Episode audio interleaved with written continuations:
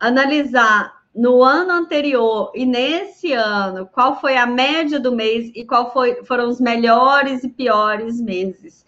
É, porque a média é bom para você não ter uma percepção errada, né? De achar que, que foram só meses bons ou só meses ruins. Isso acontece muito quando a gente é muito impactado por um mês ruim.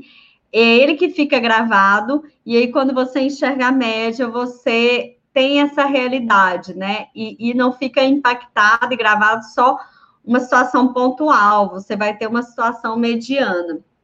E aí analisou essa média e os melhores e piores meses de 2019 e 2020, faz a comparação entre um e outro. Os melhores e piores meses se comportaram do mesmo jeito nos dois anos. Olha, isso é ouro, isso é ouro. Você já vai ter estratégia aí de como se comportar nos piores meses de 2021 e como se comportar para potencializar os melhores meses em 2021.